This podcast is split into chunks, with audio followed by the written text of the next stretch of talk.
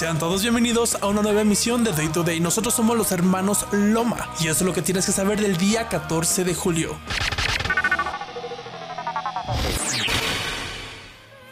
Un día como hoy, pero de 1995, se patenta el MP3. Aunque fue desarrollado en Alemania, esta tecnología sería oficialmente aprobada por el Moving Picture Experts Group. Su principal ventaja fue reducir el tamaño de los archivos 10 veces con una mínima pérdida de calidad debido a la compresión. Una canción de ese entonces duraba aproximadamente 4 minutos y medio en un CD y ocupaba aproximadamente 47 megabytes. En un MP3 puede ocupar 4 megabytes y medio. Básicamente por esta tecnología se dieron miles y miles de casos de piratería en la industria musical, causándole millones de dólares en pérdidas.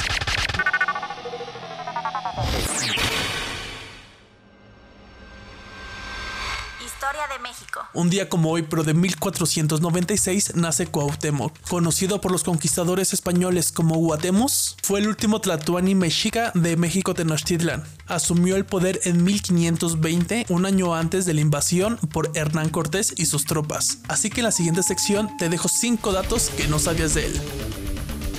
Saca el chismecito. Esta sección es traída para ti por Welcome to Casa Loma since 2021. Su nacimiento coincidió con un eclipse solar, que era un mal augurio. Participó en la primera línea en la expulsión de los españoles de Tenochtitlan, en la tal conocida Noche Triste.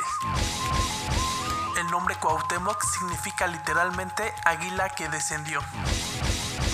Gracias a sus habilidades en el arte de la guerra, muy pronto ascendió a Tlacatecal, el equivalente a general antes de cumplir 25 años, y posteriormente tomó el mando militar de Tlatelolco. El 28 de febrero de 1525, Cortés lo mandó a ahorcar, acabando así con la vida del último tlatoani.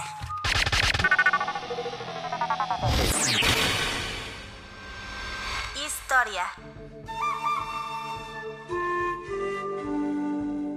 William Henry McCarthy, más conocido como Billy the Kid, nació un 14 de julio de 1881. Él fue un vaquero estadounidense que acabó creando una leyenda al convertirse en un forajido, o sea, en una persona que vivía fuera de la ley. Él llegó al condado de Lincoln en el estado de Nuevo México donde vivió únicamente cuatro años, comenzando por ser vaquero y acabó siendo uno de los pistoleros más famosos de su territorio. Se le consideró responsable de la muerte de 21 hombres, aunque solo se le han probado 9 de ellas, de las cuales 5 ocurrieron en tiroteos en los que intervinieron otros hombres junto a él, así que no se sabe ciertamente si fue él o no. Dos en defensa propia y otras dos durante una de sus fugas de la cárcel. Muere a manos de su amigo de la infancia, el sheriff Pat Garrett, en un rancho de Fort Sumner. Por lo menos eso es lo que se cuenta en la versión oficial, porque hay teorías que apuntan que solo fue un montaje para que pudiera rehacer su vida, aunque eso nunca lo sabremos.